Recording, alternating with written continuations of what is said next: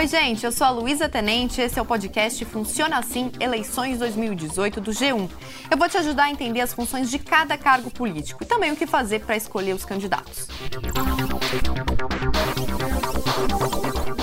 Muita gente tem dúvidas sobre como os deputados federais e estaduais são eleitos. Por isso eu vou falar um pouquinho aqui sobre esse sistema chamado de proporcional. Realmente ele é mais complexo que uma votação para presidente, por exemplo, mas eu juro que vou tentar deixar a coisa bem mastigadinha. Primeiro, vamos ver qual o número de deputados federais. Ele é proporcional ao tamanho da população de cada estado. O número mínimo é de 8 e o máximo de 70.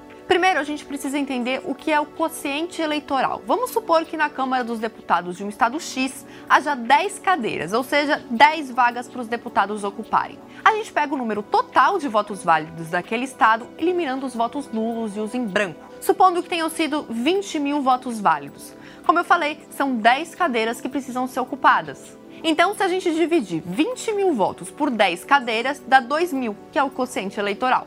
Isso significa que para eleger um deputado no estado X, o partido precisa ter recebido pelo menos 2 mil votos. Vamos montar um exemplo simplificado. O partido A tem 2 mil votos e uma cadeira. O B, 4 mil votos e duas cadeiras. O C, 6 mil votos e três cadeiras. O D, 2 mil votos, uma cadeira. O E, 6 mil votos, três cadeiras. Um total de 20 mil votos e 10 cadeiras. Ok, como é que a gente escolhe dentro de um partido quem vai ocupar aquela cadeira conquistada? É fácil, é só considerar quem foram os mais votados no partido.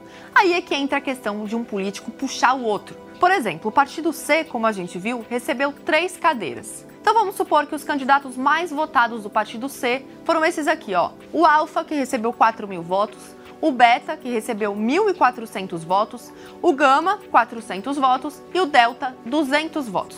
Como o partido tinha direito a três cadeiras, o Alfa, o Beta e o Gama vão ser eleitos. Sabe o que é interessante? O Gama recebeu só 400 votos e foi eleito. No partido A, por exemplo, só um candidato poderia ser eleito. Olha só a situação. Os candidatos mais votados no partido A foram esses aqui. O candidato Epsilon recebeu 750 votos. O candidato Zeta, 650 votos. E o candidato Eta, 600 votos.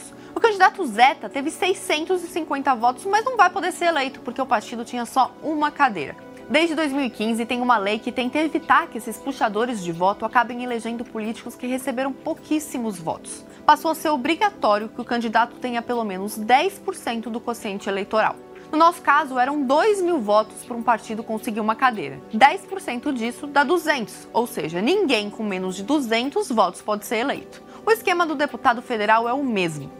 Falando agora dos senadores. São três senadores por estado, com mandatos de oito anos. Em uma eleição, troca um senador e na seguinte, dois. A eleição para senador é majoritária, ou seja, são eleitos os mais votados. Nesse caso, não tem segundo turno, nem tem quociente eleitoral. Cada senador tem dois suplentes que assumem o mandato em algumas situações, como morte do titular da chapa, cassação de mandato, licenças, ida do titular para algum ministério, entre outros casos. Aí é bem mais fácil, né?